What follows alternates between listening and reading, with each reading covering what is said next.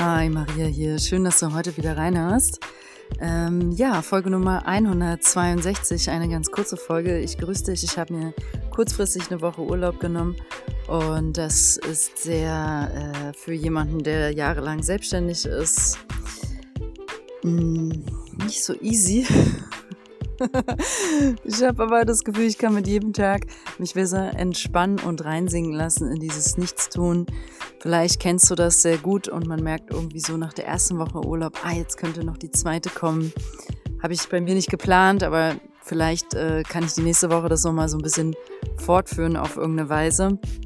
Ich merke doch, wie wichtig es ist, dass wir in dieses Nichtstun gehen, dass wir uns erlauben, ja, alles mal loszulassen und auch so, ähm, man hat ja bestimmte Muster, mit denen man Dinge so festhält. Ne? Und ein, ein Muster kann sein, dass man ständig ganz viel macht und tut und immer busy ist.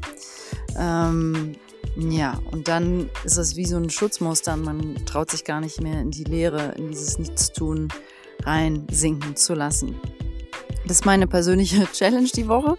Ähm, und ich merke, es gelingt mir immer besser.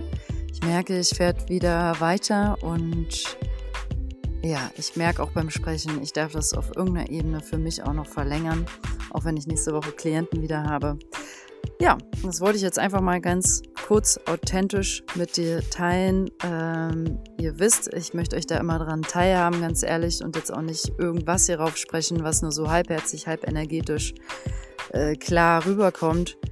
Ich brauche ähm, ja diesen Urlaub gerade und freue mich auch total. Der Tag ist wunderschön und gleich werde ich richtig, richtig geil mit einem lieben Freund brunchen. So.